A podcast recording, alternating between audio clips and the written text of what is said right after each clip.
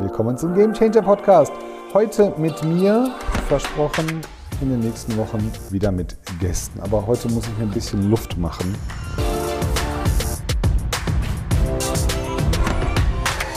Ich wurde vor einigen Wochen von vielen Freunden und Kontakten gefragt, Herr Teuger, wir kriegen das hier irgendwie nicht hin. Wir checken das nicht. Muss die Welt denn so sein, wie wir das in vielen Posts lesen, dass wir den Leuten wirklich den Hintern hinterhertragen müssen und so weiter. Äh, ist Gen Z wirklich so etwas ganz Besonderes und bin ich hier als Geschäftsführer oder Geschäftsführerin dafür zuständig, den Leuten den ganzen Tag gute Laune zu machen? Da habe ich natürlich auch aus Spaß alle Fragen mit Ja beantwortet, aber nein, die Welt ist natürlich nicht so. Ne? Also es gibt halt jeden Tag irgendeinen Artikel, irgendeinen Post, auch natürlich von mir, klar, ähm, der Tipps, Tricks gibt, äh, eine neue Denkweise und äh, eine neue Perspektive und so weiter. Fakt ist, das muss erstmal niemand machen. Also niemand, der Arbeitgeber ist oder Führungskraft ist, muss diese Dinge umsetzen. Punkt aus. Keiner muss dem, Hintern, äh, dem, dem anderen den Hintern hinterher tragen. Niemand muss für gute Laune sorgen. Das sind ja nur Inspirationen. Ne? Am Ende des Tages ist es eine Arbeit. So, so nüchtern muss man das mal sagen können und dürfen. Es ist eine Arbeit, Menschen kommen in dein Unternehmen oder arbeiten von zu Hause oder wo auch immer. Durch alle Branchen und Positionen und Berufsgruppen hinweg bezahlt man Menschen für Leistung. Das kann körperlich sein, das kann geistig sein, was auch immer. So, und da kann man halt sehr viel falsch machen, weil viele Menschen, das ist, glaube ich, der, Knackpunkt.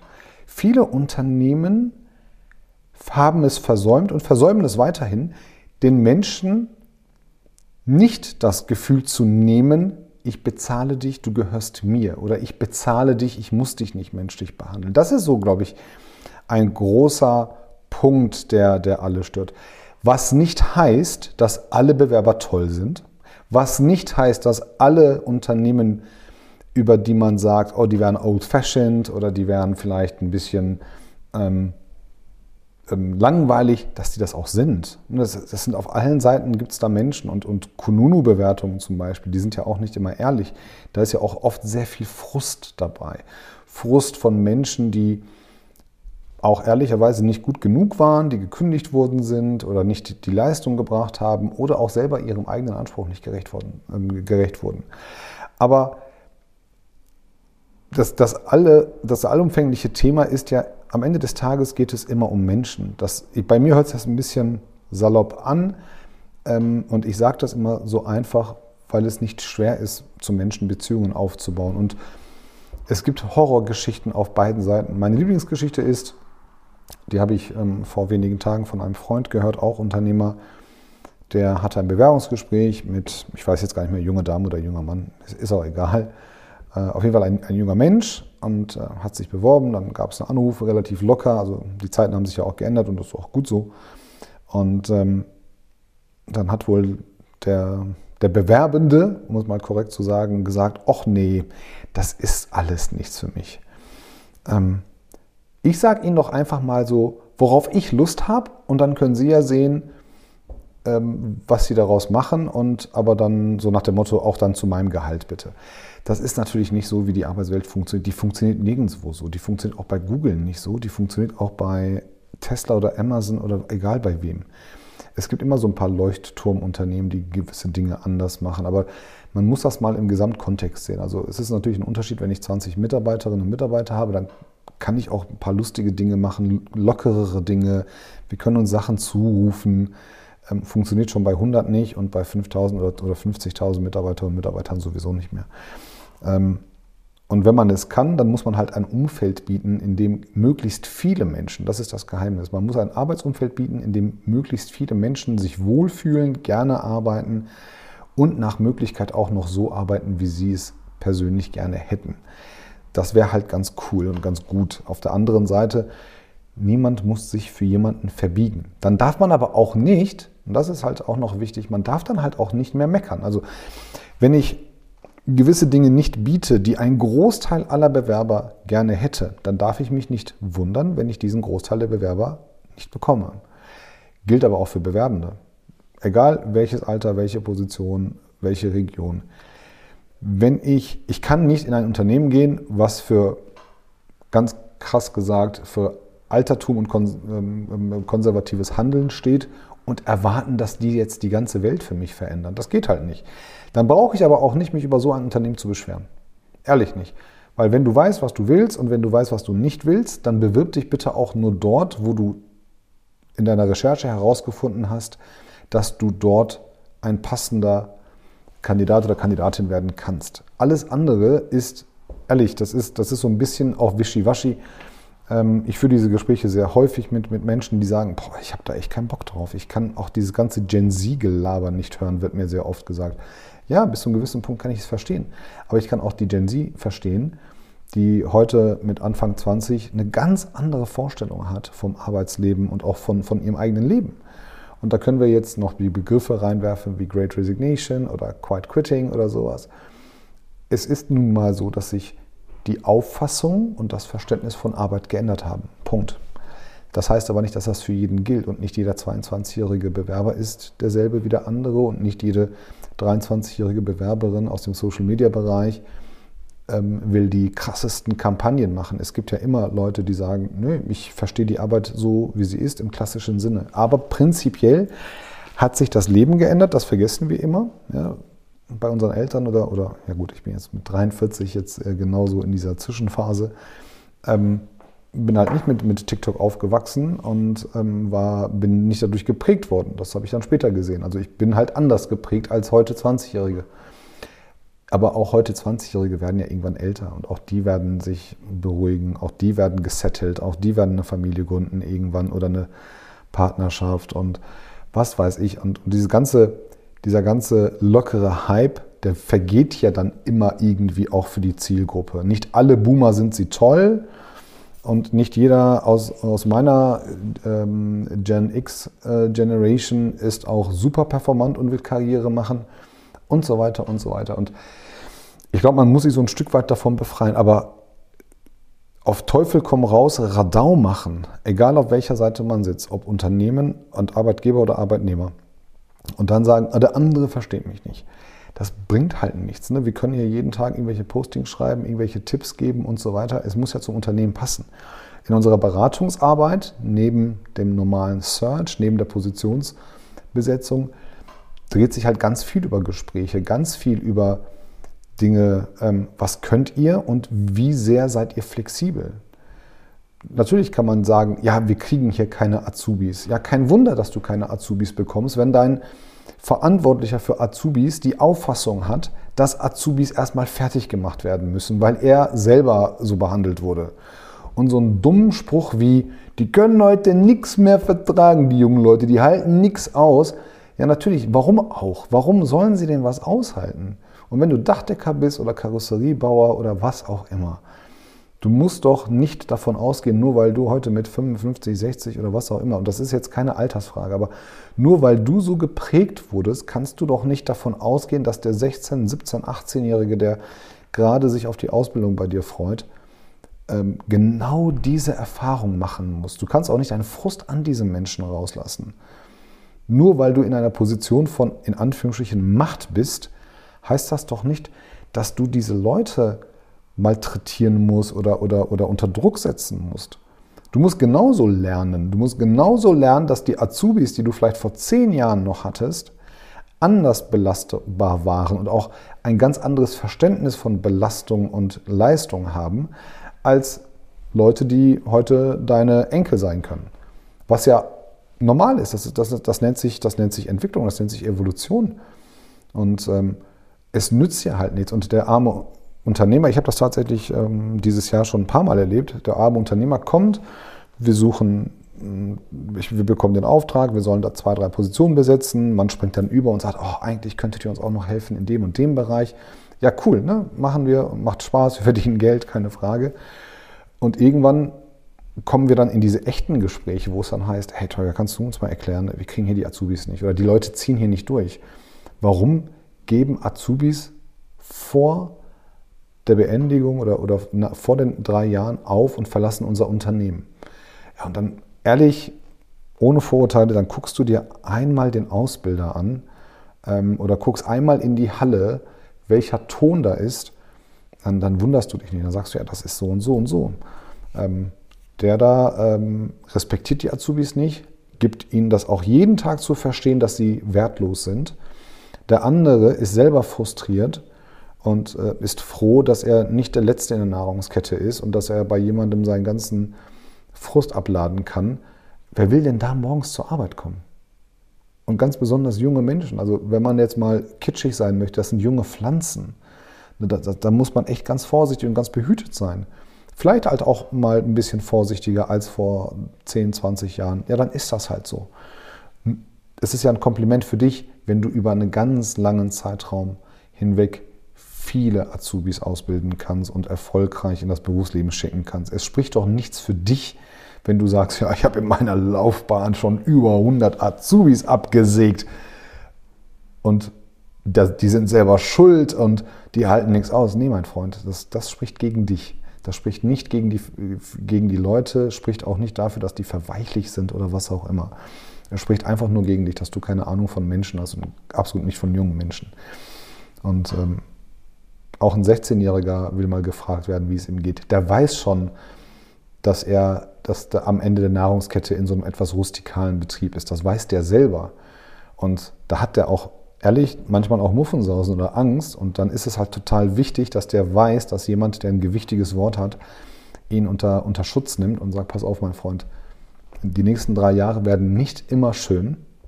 Aber eins kann ich dir versichern, du wirst hier nie Angst haben müssen. Du kannst immer mit mir reden und ich werde dafür, sehen, äh, dafür sorgen, dass du hier ordentlich was lernst, dass du ähm, dich verbesserst, dass du auf das Leben vorbereitet bist. Und das Ganze machen wir nach drei Jahren, äh, mach mich einfach stolz. So. Das ist ein ganz anderes Ding, als zu sagen, so, heute ist der erste Tag vom Rest des Lebens. Oder also, dieser ganze, das, das, ist echt so, das ist echt so, so ein Schwachsinn. Das manifestiert sich, das, das verfestigt sich in den Köpfen der Leute und dann entstehen so schwachsinnige Dinge wie, ähm, die haben nichts drauf, ähm, ich habe keinen Bock, die Gen Z zu verstehen. Ja gut, spricht alles gegen dich, nicht gegen die Gen Z. Ähm, die hat auch Probleme, keine Frage. Und die können übertreiben auch an der einen oder anderen Stelle. Und, aber es ist Aufklärung. Wie so immer bei Konflikten, es ist Aufklärung. Ehrlich, kein Mensch kennt die meisten Unternehmen, die es in Deutschland gibt. Ja, wir kennen immer nur diese Leuchttürme, ähm, die irgendwann an der Börse oder an der Presse sind. Aber die meisten Unternehmen kennt man ja über die Stadtgrenzen hinaus kaum. Und ähm, wenn es einen Konflikt gibt, dann kann ich doch aufklären. Ich kann doch sagen, warum meine Kultur so ist, wie es ist. Ich kann doch sagen als Geschäftsführung oder als ähm, Personalverantwortliche, warum wir eine bestimmte, eine bestimmte Erwartungshaltung gegenüber Mitarbeitern haben, wie wir Leistung definieren. Und dann können wir auch mal erklären, warum wir vielleicht die Gehälter, die es 40 Kilometer weiter gibt, nicht bezahlen können. Das haben wir sehr schön im, im Kontext von Beratungsdienstleistungen. Ne? Ist ja kein Geheimnis und, und ähm, wir reden ja in der, in der Data- und BI-Welt. Natürlich, wenn du, wenn du ein BI-Berater bist und du bist auf einem Projekt mit einem Tagessatz irgendwo, ich bin jetzt mal, ich glaube, ich glaub, ihr gebt mir alle recht, wenn wir sagen, BI-Beratung ganz grob 1000 bis 1400 Euro Tagessatz. So. Manchmal wahrscheinlich auch drüber.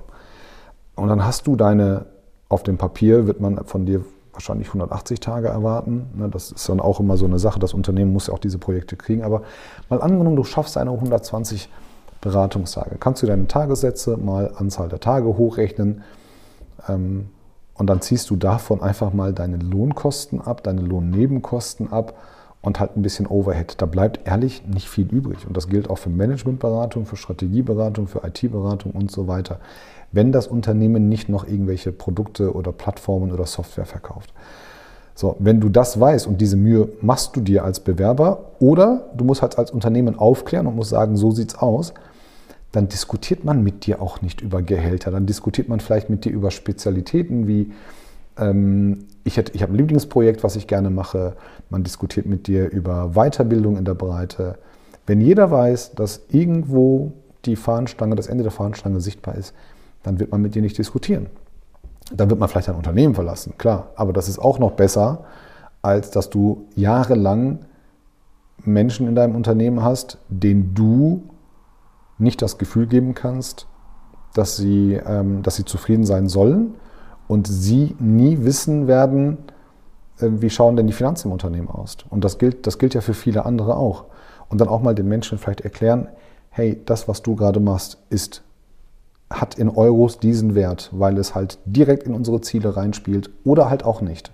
Mit dir verdienen wir Geld als Unternehmen und deine Kolleginnen und Kollegen oder mit dir verdienen wir halt indirekt Geld. Ja, dann ist halt der Euro vielleicht nur noch 90 Cent wert. Ähm, aber die Infrastruktur muss laufen oder ähm, weiß nicht, ne, irgendwelche Operations-Prozesse müssen besser gemacht werden, damit wir hier schlanker aufgestellt sind. Also da spielt ganz viel mit. Und ich finde, in der, im, im, im Zusammenspiel von Menschen muss derjenige, der Rang höher ist, und es gibt dafür keine anderen Wörter, also verteufelt mich, aber als Unternehmen und Arbeitgeber musst du für Aufklärung sorgen, wenn du diesen Konfliktherd nicht haben möchtest.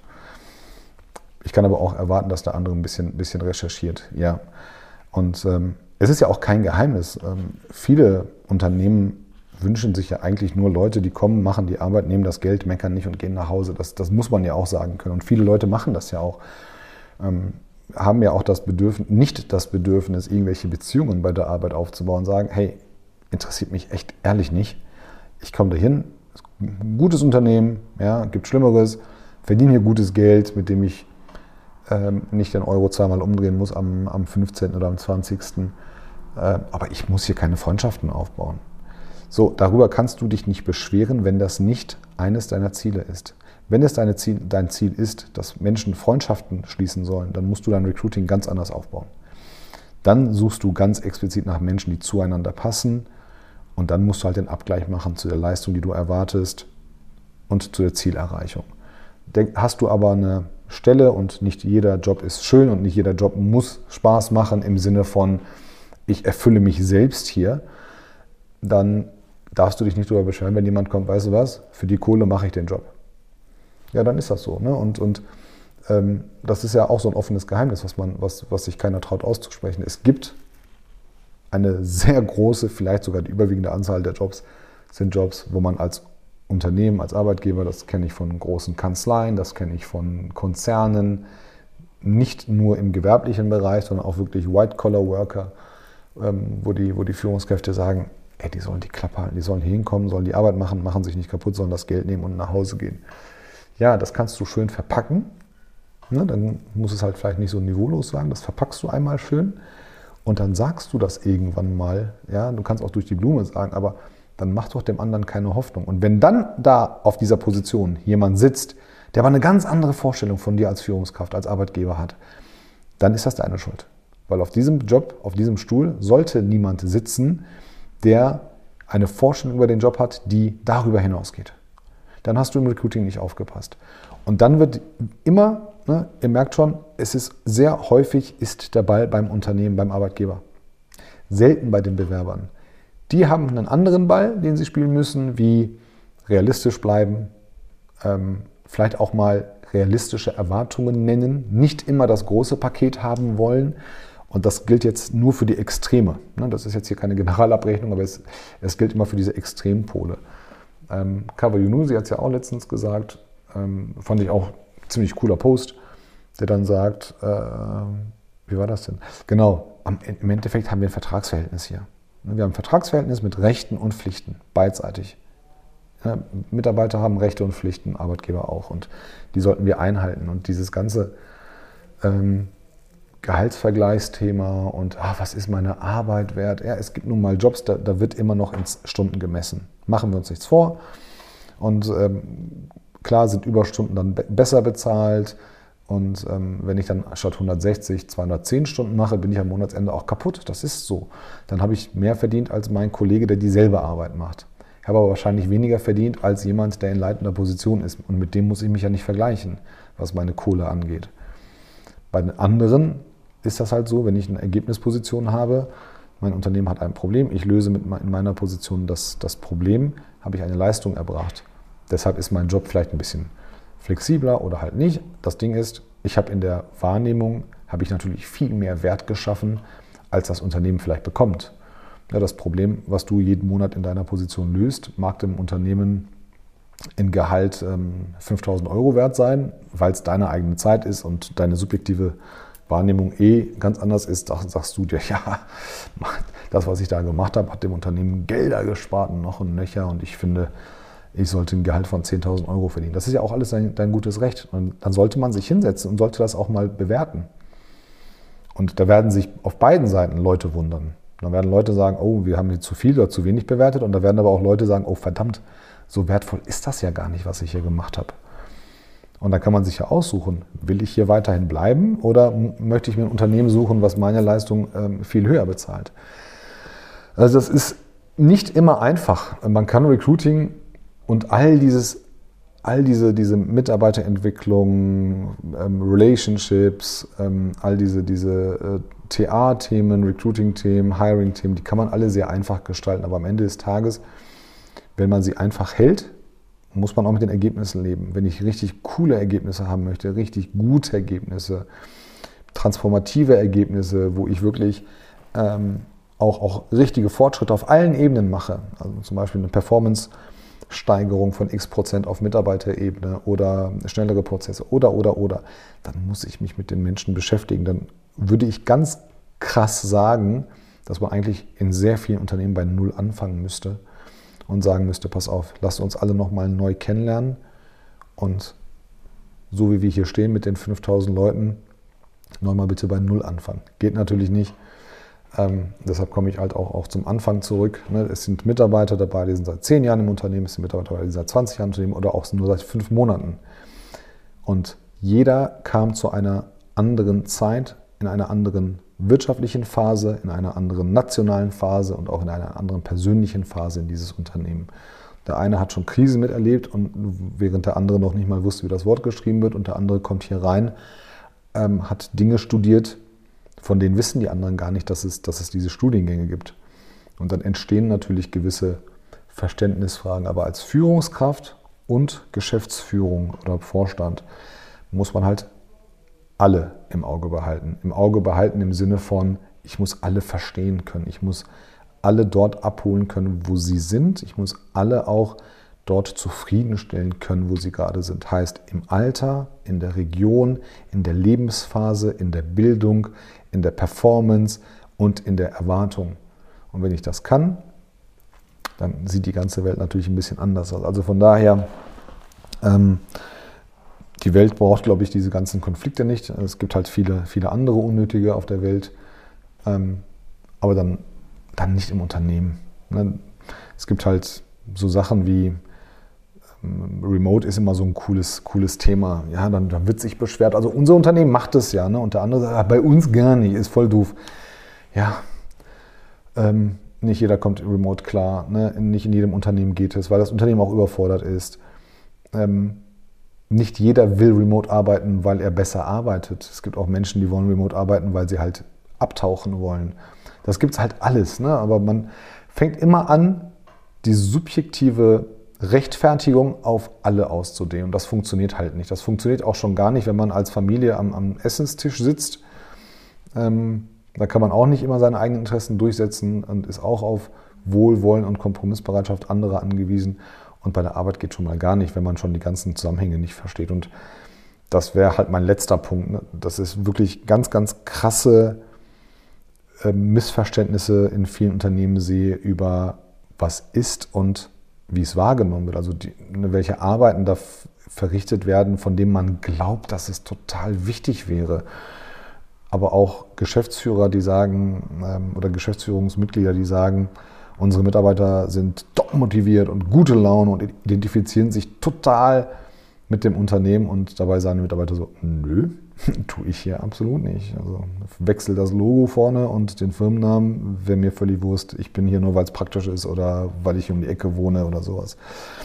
Ähm, ich habe ähm, vorgestern den, den Artikel hier gelesen bei LinkedIn über einen Bleibebonus oder, oder so einen Zugehörigkeitsbonus für langjährige Mitarbeiter. Hm? Hört sich romantisch an. Verstehe ich, gebe ich absolut recht. Und jeder, der den kriegt, wohl verdient, ist jedem gegönnt. führt, glaube ich, auch nicht in die richtige Richtung. Also Betriebszugehörigkeit ist kein Qualitätsmerkmal, spricht für das Verhältnis, was Arbeitgeber und Arbeitnehmer haben. Ja. Ob ich das jetzt nochmal extra bezahlen muss, kann man machen. Ehrlich, bin ich da total so in der Mitte. Kann man machen, muss man nicht. Aber Fakt ist, er spricht, die Dauer spricht für unsere Beziehung vordergründig. Auf den zweiten Blick kann man sagen, du hast keine Alternative gehabt oder ich finde keinen Mitarbeiter. Ähm, also die Situation kann halt anders aussehen. Ähm, aber es, es, ist ja keine, keine Legitimation. Ähm, es ist, heißt ja auch nicht, dass, dass, dass die Leistung von langjährigen Mitarbeitern automatisch da ist und auch immer in vernünftiger Performance-Intensität kommt. Mag in vielen Berufen definitiv so sein. Also, ne, wir hatten das Beispiel Karosseriebauer, dem, dem erzählst du halt nichts. Also, wenn der 30 Jahre Erfahrung hat und ich sag mal, immer die Frontalschäden und immer die Kotflügelschäden repariert hat, das, das kann der irgendwann aus dem FF. Der weiß, wie lange das dauert, der weiß, wie viele, äh, welche Maschinen kommen müssen, der weiß, wie lange das Auto ausfällt, wie, Lacki, wie lange das, ähm, der Lack ähm, trocknen muss, wie viel, welche Menge man da braucht und so weiter. Ja klar, im Rechtswesen sieht schon ganz anders aus. Also ein routinierter Anwalt, der immer nur in einem Bereich ist, ja, okay, der ist auch erfahren, kennt die ganzen Richter und kennt die Gegenseite wahrscheinlich ganz gut. Ich sag mal, etwas breiter aufgestelltes Unternehmen, äh, Kanzlei sieht schon wieder anders aus und ähm, man ruht sich ja auch irgendwann aus. Ne, so ist es ja nicht. Also über die Jahre fühlt man sich ja auch so ein bisschen, man rechtfertigt sich ja selber, dass man sich zurücklehnen kann, weil man ja so lange dabei ist. Und das ist so ein unterschätztes Risiko. Nicht, weil es im Unternehmen auf der Tasche liegt. Das, ähm, muss ich sagen, haben die Mitarbeiter sich verdient, die lange dabei sind. Aber als Mitarbeiter habe ich nicht den Anspruch, das ist mein persönlicher Anspruch, dass ich mich zurücklehne. Klar will ich das mal entscheiden. Natürlich, wenn ich keine Lust habe, habe ich keine Lust. Aber nur weil ich jetzt mein 10-jähriges oder 20-jähriges Jubiläum habe, sollte es nicht mein Anspruch sein, mich zurückzulehnen und sagen, ich mache jetzt hier mal wirklich ganz, ganz locker. Nee, also wenn du schon den Anspruch hast, dass du langjähriger und verdienter Mitarbeiter bist, dann musst du auch diesem Anspruch weiterhin gerecht werden. Alles andere finde ich nicht so gut. Das soll es an der Stelle gewesen sein. Ich freue mich, wenn ich euch habe unterhalten können und ich bin mir sicher, dass ich für den einen oder anderen einige Dinge ausgesprochen habe, die er vielleicht, die er oder sie vielleicht ähm, nicht, nicht offen zugibt. Aber das ist nun mal so und das ist bei weitem auch nur die, die Spitze des Eisberges. Ähm, sag an der Stelle vielen Dank fürs Zuhören und bis zum nächsten Mal und dann wieder mit Gast. In dem Sinne, tschüss.